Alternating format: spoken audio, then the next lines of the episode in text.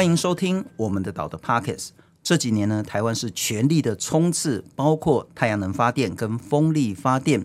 不只是我们想要达成二零二五年非核家园的目标，更是为了整个全球暖化，我们希望所有包括台湾的能源都有一个好的转型。可是这几年下来，我们陆续看到非常非常多的问题，包括我们的岛之前持续的，像是在大城，像是在台南，像是在屏东，很多地方都发生了像是光电跟地方的农业养殖冲突的这些问题，也发生了像是在台南不孝的业者勾结不孝的官员这种贪污，乃至于导致台湾地方恶劣的这些问题重生的问题。这一阵子，包括在成大都计系的一群教授，结合了台湾很多很多的学者，超过了一百多名的学者，共同来联署，他们共共同成立的能源公正转型的监督小组，特别是针对政府现在要来推所谓的绿能发展专区这件事，有非常非常多的疑虑。我们今天好好来谈一下绿能的发展，它的问题，以及所谓的绿能专区出了什么状况。欢迎成功大学都市计划学系的副教授黄伟如黄老师。大家好，谢谢黄老师。我一开场有一点严肃了哈，包括经济部能源局，包括农委会，他们恐怕要成立一个叫做绿能发展区。那你们发起了一个联署，不叫反对了哈，就是说中间有很多疑虑，希望政府可以多加思考。先谈谈什么叫做绿能发展区，好不好？嗯，我我觉得我这边要先强调，我们没有反反对光电，基本上我们是支持。这是毕竟它是一个不止在台湾，其实这是国际的趋势。但重点是你要怎么样去规划跟引导这件事情是重要的。那以绿能发展区这件事情来讲，目前比较大疑虑，我们如果看它目前就是有。呃，所谓有新闻的报道的内容，或是说内政部他现在要修正法规的预告内容，我们大家可以知道，其实整个政策上面会有四个步骤是蛮重要。第一个步骤，他们现在在做就是松绑相关的法规，嗯、也就是跟土地使用相关的。呃，这可能包含了内政部地政司他所管的非都市土地使用管制规则，然后跟农委会他所管的所谓的申请农业设施。呃，申请农地申请农业设施做容许使用办法这个部分，然后以及经济部它必须要新定一个所谓太阳光电设施的审查作业办法。嗯哼，好，那第二个部分他会去就就是基本上应该他们已经做，但是这个内容并没有公告公开，就是有关于谁有可能有潜力被纳到所谓绿能发展区的部分。那目前所知应该会是由。农委会会去提供所谓低地利，是，然后或者是说之前渔电共生专区里面的先行区，然后扣除掉它不是位在所谓生产呃养殖生产专区里，嗯、然后它也不是属于现在已经是属于渔电共生的暗场里是的这两个区位里面，那他再去。去所谓，他会经济部会会同内政部跟农委会的特征中心再去勘选是适当的区位之后公告，然后之后再就这个区位，经济部会去遴选厂商。王老师，你会认为所谓的绿能发展区就是对于所谓的绿能业者的一个空白支票吗？应该说，我们开给他的空白支票。理由是？理由是因为就像我刚刚说，我们都现在都不知道。它被划在哪里？但我就已经要先放宽土地使用管制规则。嗯哼，所以你也认为说，这样子的空白支票可能会让台湾的农业、农地以及国土计划产生很大的浩劫。我现在没有办法说很，它会是很大的好奇，就是因为它很未知，所以这是空白支票。就是说我它有可能会有影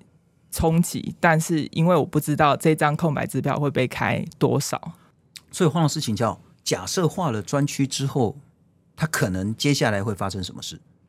其实就过去的经验，其实我们会发现，它大你大概可以从四个阶段去理解。就第一个阶段，当然就是专区划定。那以过去的经验会发现，说在专区划定的时候，通常它都没有事先让在地的农渔民参与在这个过程里面，所以很多时候农渔民他会。会质疑说：“哎，为什么我被划进来？比如说，像我去访谈，呃加东地区的农民的时候，他一直反复的问我好几次，他就说，呃，我们这边在八八风灾的时候淹过一次水，没有错，但一天水就退了，之后就再也没有淹过水。那为什么我们的农地会被划成严重地层下陷易淹水地区，然后来去发展广电呢？其实我没有办法回答他，他一直反复的问我。嗯、再来划完之后，就开始进到市场寻租的阶段，嗯、也就是说，呃，那些开发商就开始进去了。那他可能透过可能是房地产中介，那也有可能透过地方的民意代表等等，就是地方头人来去寻找说。哪一些农民可能退场？那这个时候他就会就变成由市场租金来决定区位了。那以及刚刚有提到，就是所谓无力耕作的农民，他可能就会退场。那同时有可能会去推升地租跟地价，让承租的农渔民退场。这也是为什么呃，大家可以知道，在七股那边反弹。相较于其他地方特别剧烈，就是因为他们主要都是承租的渔民，他不是土地所有权人。然后再来就是环境友善耕作农渔民会更脆弱。就我们所知，像以养殖业来讲，它如果采用比较环境友善的话，会比较粗放，所以它会需要更大面积的规模。那现在以台湾，呃，我们都是小农为主。所以你即使拥有土地，可能最多一公顷左右，可是当他要做友善。跟做友善养殖的时候，他需要扩大它的面积，来去达到合适的生产规模。可是这个时候进来，因为它都是其他都是承租的，像我们有认识一位，他是承租到有大概四十多公顷的，可是他本身只有一公顷左右的养殖用地。那其他的地主当然一比较下来，就觉得，哎，我租给光电业者是比较有利可图的，那他就会反过来。希望这位承租的渔民可以接受在跟渔电共生，嗯哼，那他就会面临到一个问题：第一个，他可以养殖面积规模缩小了，是，即使他有一些是属于露天的暗场，就百分之四十的遮蔽率，那表示他原本比如说十十甲的地就变只剩六甲，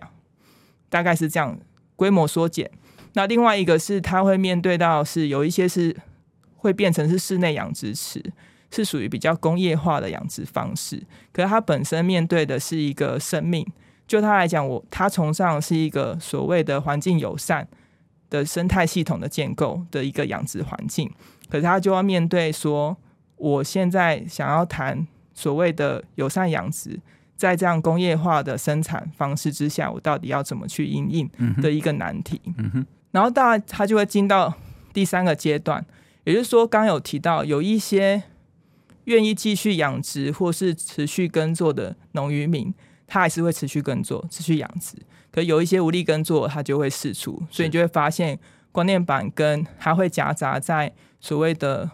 农业用地上面，造成它的整个农地发展破碎。那我们去访谈说，那破碎对你会有什么影响？其实他们就有提到一些为气候的改变，比如说夏季的温度上升，是，然后或者是说。在施工期间会有大量，就是在养殖鱼温会有大量消水的现象，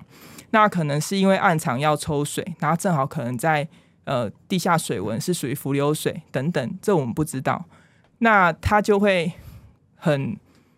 焦虑，觉得说，那施工完之后会不会还有继续有这样消水的现象？因为就鱼温来讲，它必须要保水，然后或者是说他们的暗场通常光电暗场。它施工完成之后，它大概只会三四个月过去除草一次。那中间其实会有一些环境管理的问题，其实那些农渔民都求助无门。那更不用说，因为这样带来有严重的一些鼠害的问题，或者是说。那些原本比如说像鸟类觅食的地方减少了，它就会集中在现在还在从事养殖或是耕作的土地上。是，然后某种程度你就可以知道，以生态来讲，就是它的觅食环境受到影响。那以生产环境来讲，就是他们会觉得，哎，他们的耕作受到侵害，大概会有这样子的问题。然后最后我们就会担心说。因为经过前面那些阶段，表示它的生产环境已经被破坏了，那会不会再有下一波的弃耕的情形产生？这个我们还在观察。呃，这个是大城的情形，我们来看一下大城的照片。理论上这个是被画成叫做低地利啊，不过其实是是绿油油一片了哈。呃，这个看起来应该是种地瓜吧哈，这个应该很急的哈。那这个是大城现在被划成叫做绿能的呃光电的示范区。但我现在的疑问是说，什么叫做低地利？低地利的认定是什么？标准又是什么？谁来认定？目前其实这也是我们最大疑问，因为呃，应该是由农委会来认定，但是农委会它目前我们所看到的资料，就是以内政部它预告的内容，其实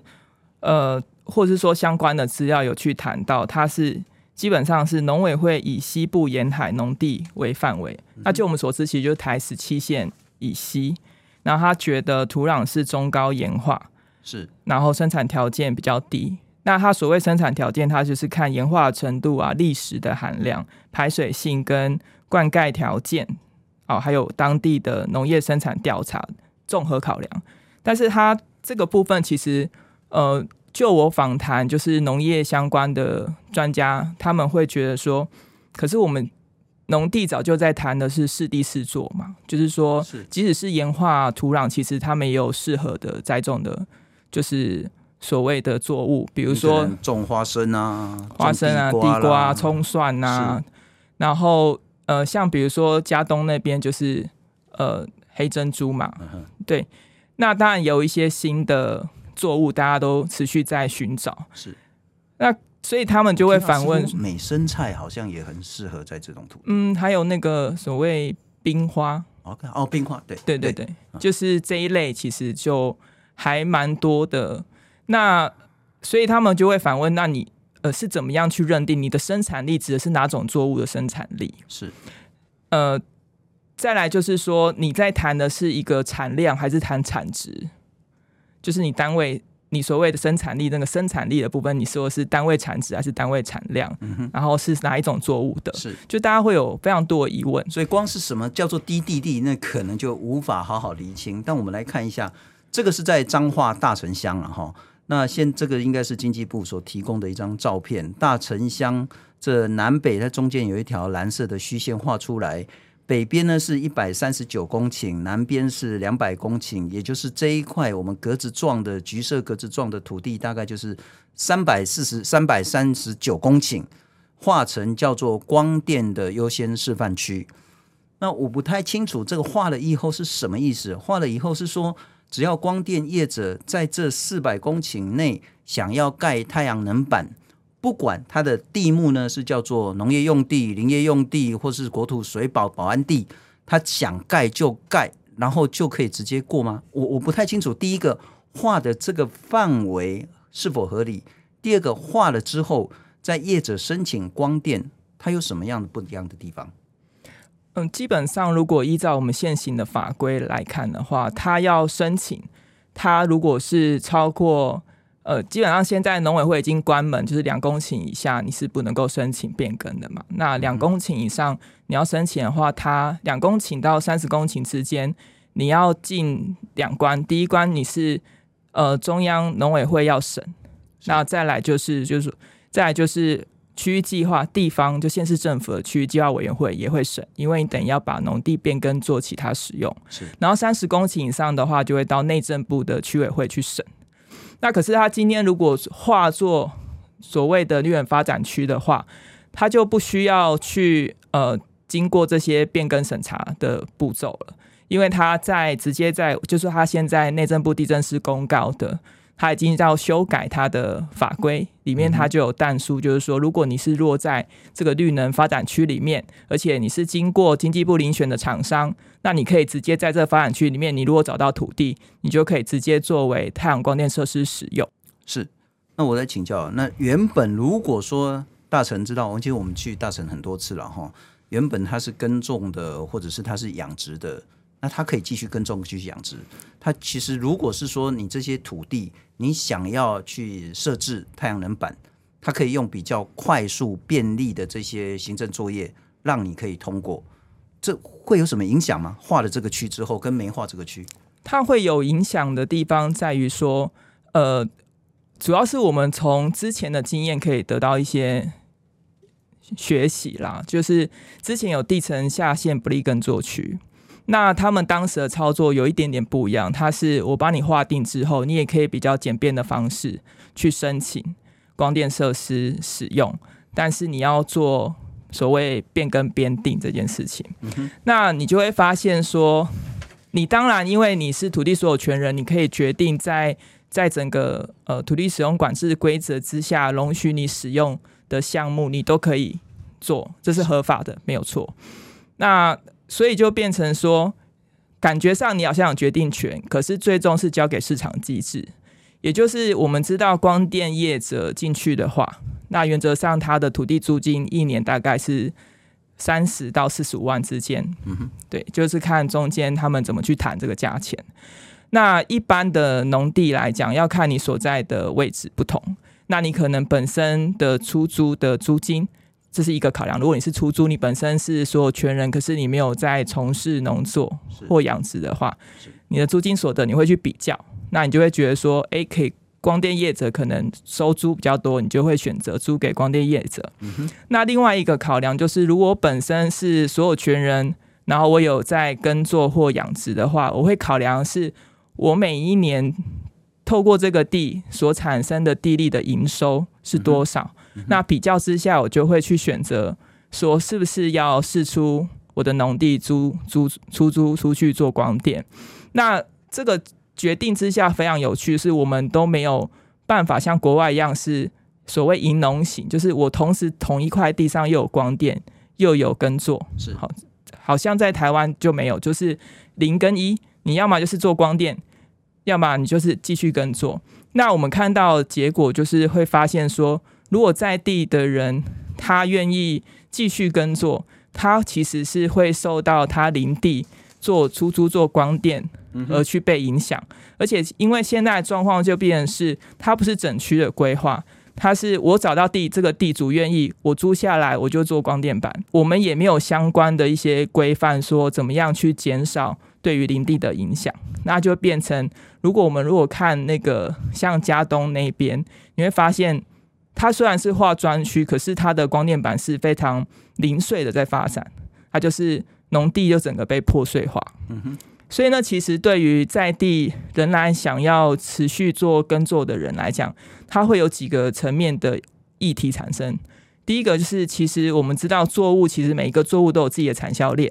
所以它会需要一个足够的生产规模，大家一起撑起这样的产销链。然后不论是后端的行销啊等等，集货等等，然后以及甚至知识彼此之间的交流。那其实这个部分就会形成，就某一些产业有可能就会萎缩。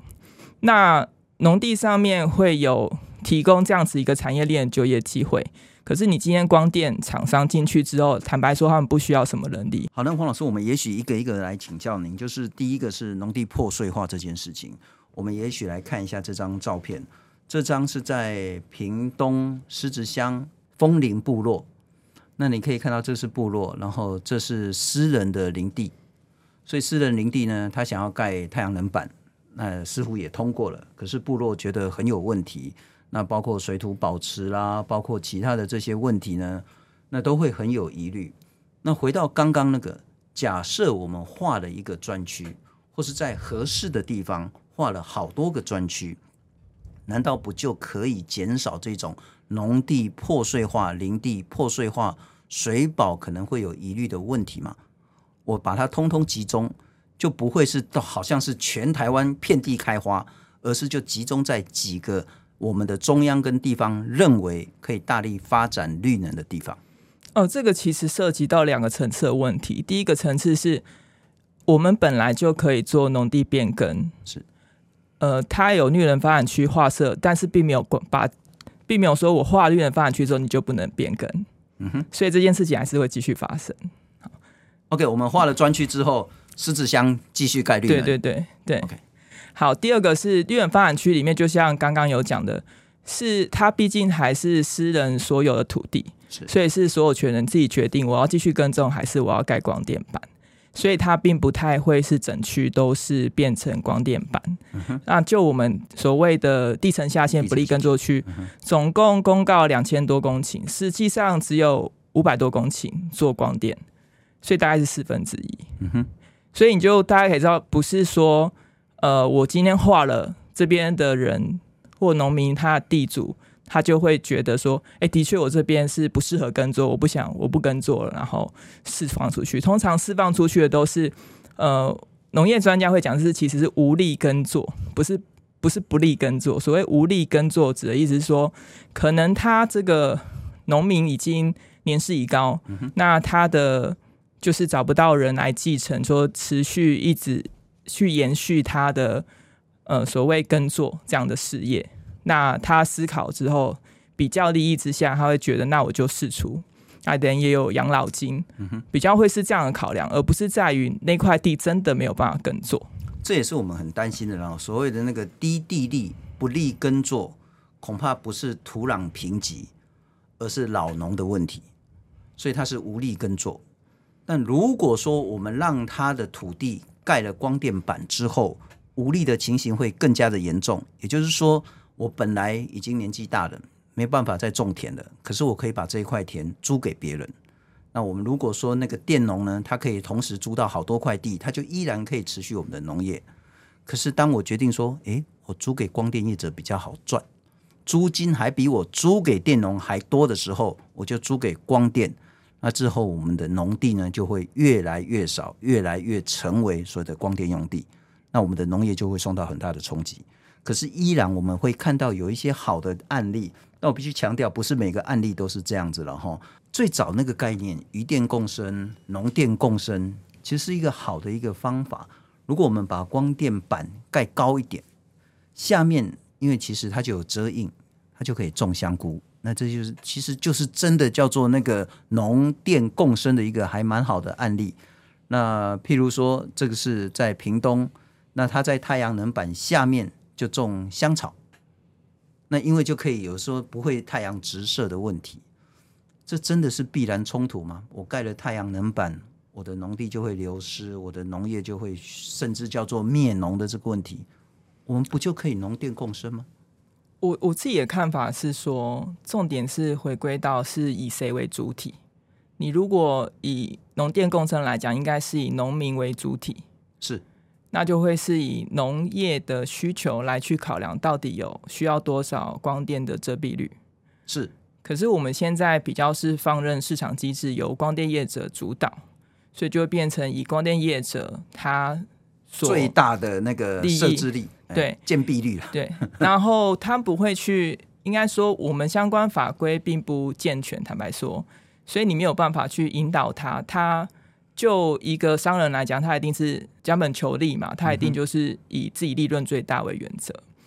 那这当然就是我们可以理解，所以这个部分就会需要政府的介入。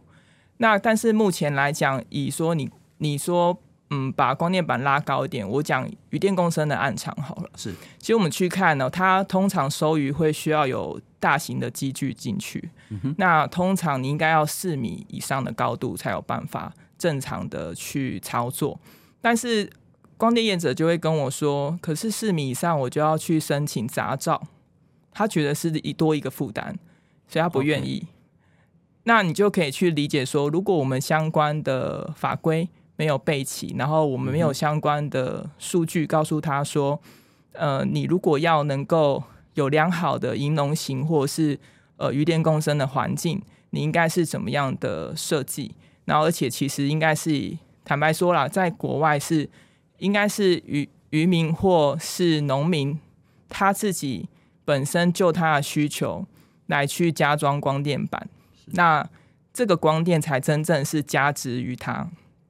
可是我们现在反过来是让开发商进去找地，然后主要其实是呃，我是要做发电的。不是要做农业的，这就是我刚刚谈到说，刚我们看到好的案例，但事实上也有蛮多不好的案例。呃，这个是在云林了哈，说我要那个菇电共生，香菇跟太阳光电要共生，共生的结果是光电有了，但是香菇呢变成杂草，呃，这个就是本来应该是一个很大的菇场，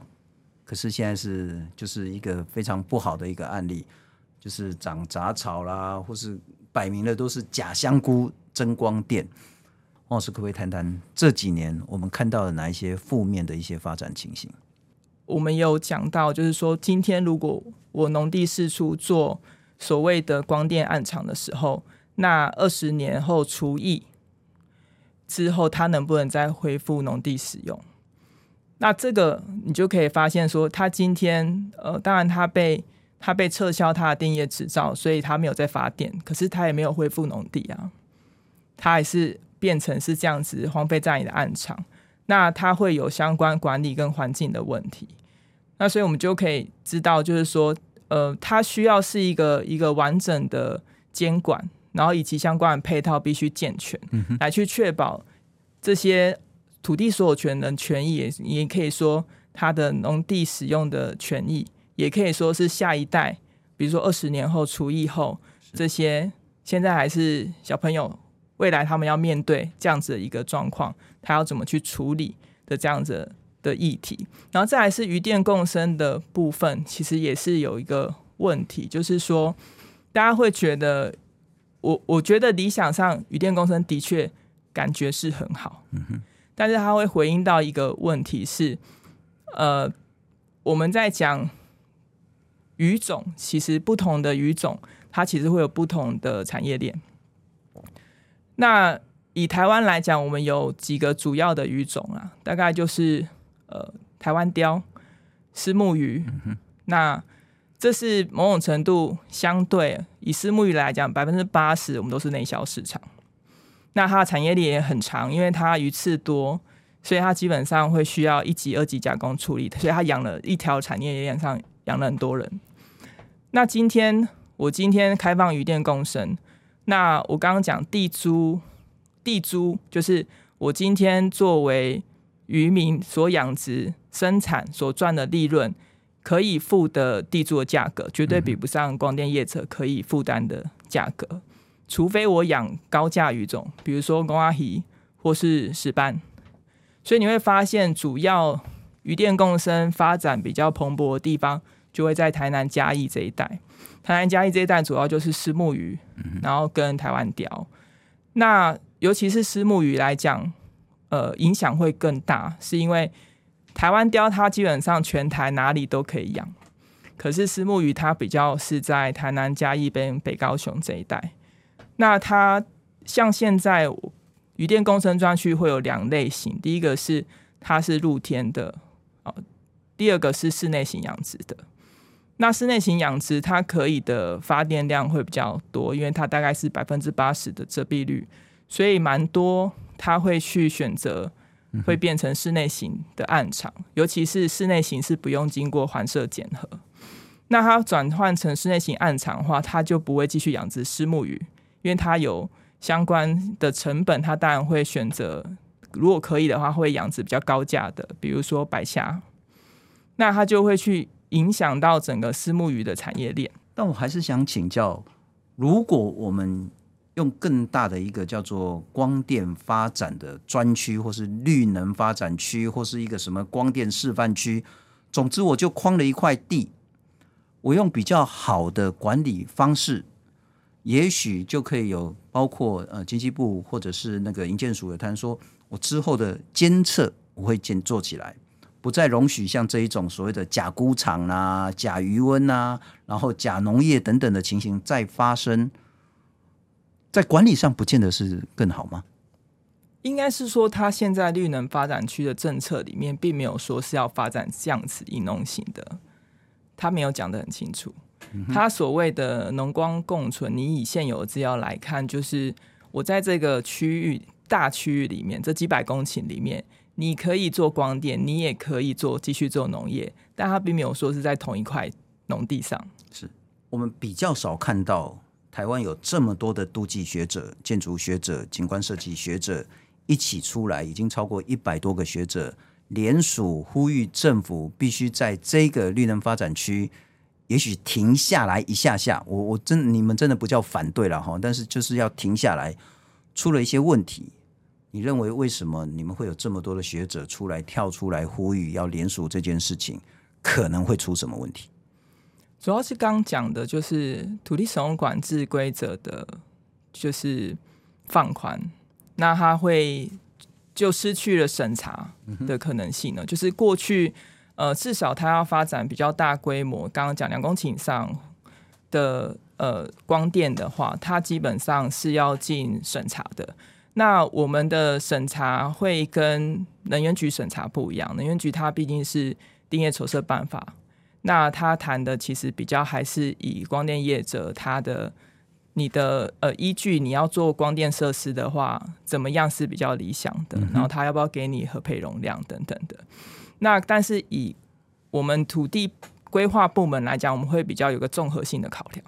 也就是说你进来那。对于周边农地的影响，周边聚落什么影响，我们会有一个综合性的考量来去评估，然后委员也会讨论给予建议说，说那你可能哪些部分的规划设计要有一些调整。嗯哼。可是现在变成，如果我直接在土地使用管制规则里面放宽的话，就不会经过这一道审查的程序，那最后完全就是只有由呃经济部能源局，它就定业筹设办法里面去。审查所谓筹设许可这件事情是，那在第二点就是，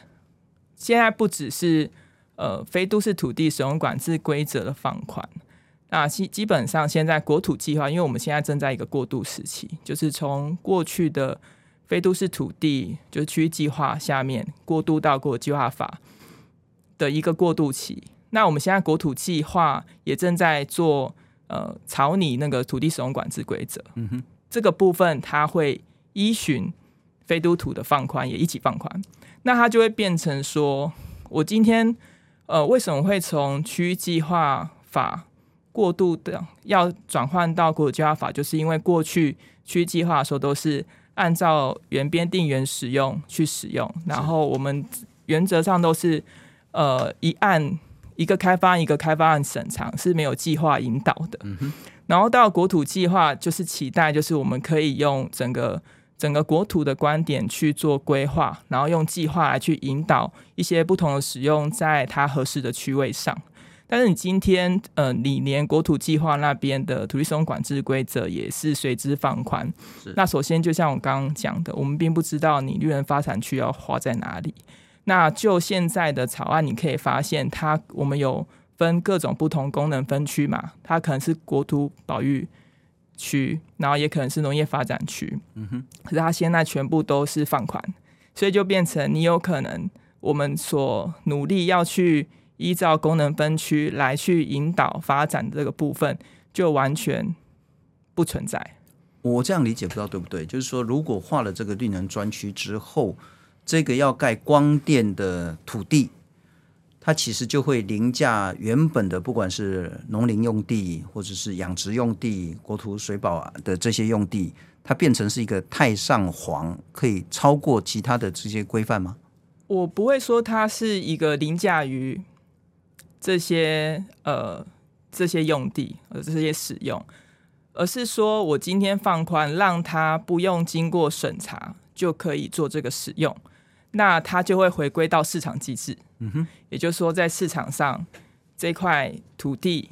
它可能银农跟比较它做光电来讲，是哎做光光电来说，它呃收入比较多，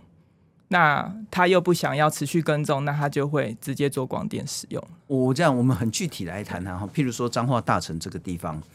在我画的这一个区域，因为这是经济部已经画出来了嘛哈，在这个范围里面。不管我原本是种青葱的、种花生的，或是养文蛤的，任何的土地，我只要土地的这个地主说我要盖光电，然后业者也说好，我愿意在你这边盖光电。那相较之前的流程化了之后，会有什么改变吗？像如果你现在这一区，我今天要做光电，那我一定是要不是取得土地，要不就是取得。地主的同意书，嗯哼，那我就要经过超过两公顷以上，我就要经过区计划的区委会审查。那我是看要是进到地方还是进到内政部，又看我面积规模，超过三十公顷就要进到内政部审查。是，那当然，因为它有可能它是台十七线以西嘛，嗯，那它有可能还要经过海岸，因为海岸管理法关系，还要经过海审会这件事情。那目前的像渔电公司的操作是，也是直接打包，就是一整区就是进到海审会说，哦、啊，你这一区就可以直接使用了，你就不用一案一案去经过审查。嗯哼，说是简便程序啦，但是。原则上就会变成原本可以更细致的去厘清，比如说，你看他现在只有说聚落十五米缓冲区是，但是事实上，呃，十五米它还有包括如果你有道路，它也算在内。嗯哼，那也就是说，以我们现在所知，就是目前已经有发生聚落的居民在其他地方，它旁边是光电板，他们有感受到，就是光电板它其实是会有所谓热岛。的现象，那到底十五米够不够？那有没有需要再要退缩其他的一些呃规划设计的方案来去减缓它对聚落的影响？这都不会再审查了。如果是进到就我刚刚讲的现在的程序，一般程序来讲，它如果进到区委会审查的话，至少大家可以讨论这件事情。可是他今天直接画了一个。呃，绿能发展区，然后直接在土管上放宽了之后，那就是他的权利，他不用经过你的审查，他只要在你的作业办法里面说哪一些条件，现在应该是会说你退缩一点五公尺是做呃缓冲就可以了，但是那真的够吗？了解。那不过就是您对于农委会把关这件事情，你其实是打问号的。现在是两公顷以上，农委会审嘛？对对对。那换句话说，你之后农委会也是要把关审查。如果它真的是移农土地而要变成光电用地的话，应应该不是。如果说我厘清一下，就是它如果在绿能发展区的话，农委会应该也没有再审查了，因为它不用变更，它还是把它当做是农地，只是上面可以架光电板而已。OK，那我大概了解，就是说在发展区之前。你都还是要包括地方审查，再加上农委会审查。对。可是如果划了发展区之后，你就是盖了。对。只有能源局审查而已。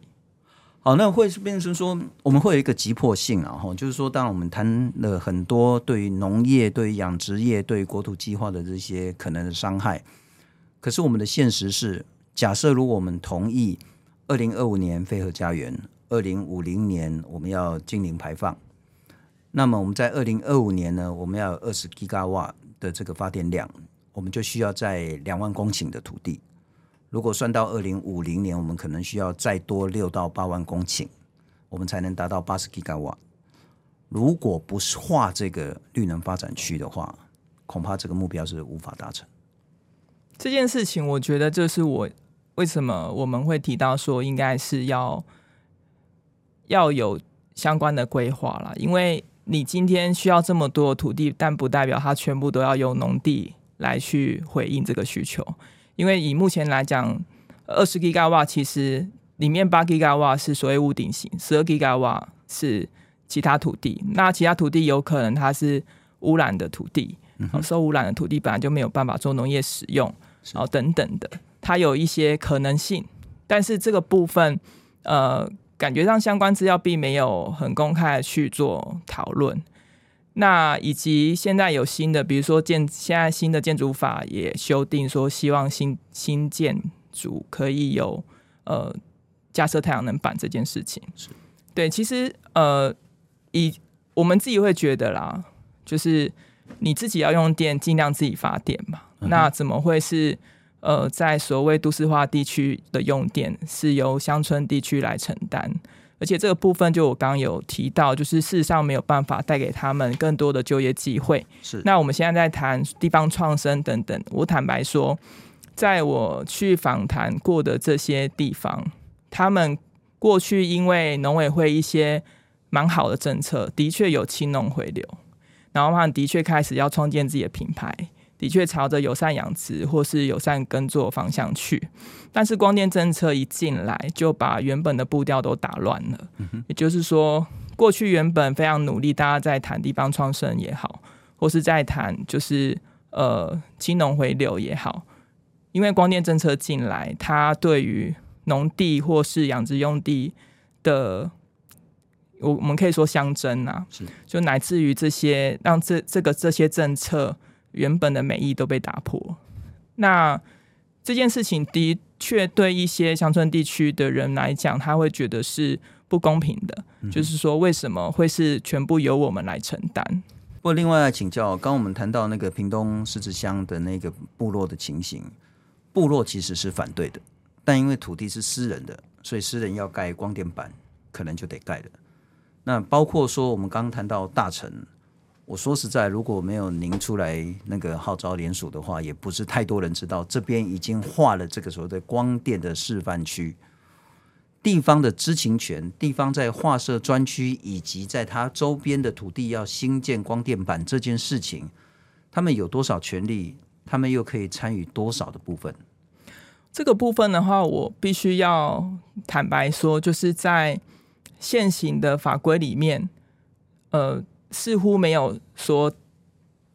去考量到这一块，但是如果今天进到国土计划的话，因为国土计划法里面有完整的民众参与的部分，那其实，在针对呃这样子的一个比较大型的开发，就是我们有去指认一定规模以上或性质特殊的，你要进进到申请许可审查，里面就有所谓的公告说明会。然后民众的参与，然后审查，来去再去呃，根据审查结果去执行。因为国土计划基本上在所有台湾的部门计划里面，空间规划类的法，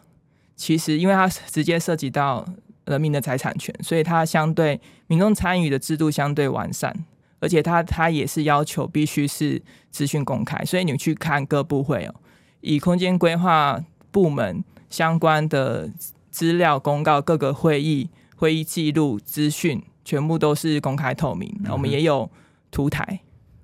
然后你都可以去查相关的资料，这都是公开的。是，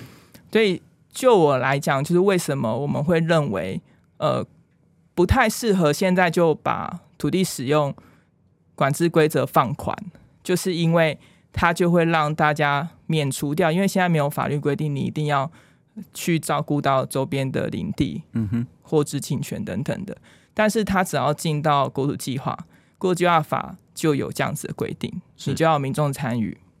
所以它就会相对比较完善的去保全，就是周边居民他的这个知情权的部分。换句话说，其实回到绿能发展区，我听起来您的意见是说，不应该划一个那么大范围的绿能发展区，而是应该去盘整我们现在也许真的无法再使用了，像是那种受到污染的土地，也许真的是长期的，真的叫做低地利，而那个低地利是经过讨论大家都认可的土地，才来去做地面型的光电，而不是说画了一个大范围。然后以后业者想进来，他就可以跳过层层的审核，就可以快速的盖光电板。所以您的意思其实是对这个光电的绿能发展区是有很有疑虑的。对，可以这样子理解。就是基本上我们为什么会有这样子？你觉得它是繁杂的审查过程，但它一定有它存在的必要性，不然我们都不需要这样的审查了。嗯哼。可是你今天要加速它进行，可是这不是不行。但是它必须也要回应到，就是说我们审查所要考虑的部分，就是说它对于周边的影响，以及对于在这块土地上现在的使用者的影响，是，以及甚至是更广泛的生态跟整个产业环境聚落的影响，这其实都要被通盘考量的。是我们今天讨论是绿能的发展，在台湾应该绝大多数的人都支持，都同意台湾要做一个能源的转型。可是这几年来，不管是光电或是风电呢，其实跟环境、跟土地、跟农业、跟渔业呢，都有很大的冲突。目前政府提出来这个叫做绿能发展区的规划，但详细细部的范围呢，不清楚。在这个绿能发展区里面要做什么，跳过什么审查程序呢，也不清楚。唯一我们看到就是在彰化大城呢，这个大概是三四百公顷，已经划了一个叫做光电的示范区。而显然，很多很多问题可能会发生，也需要你我持续的关注。非常感谢成大都机系的黄伟如黄老师，谢谢。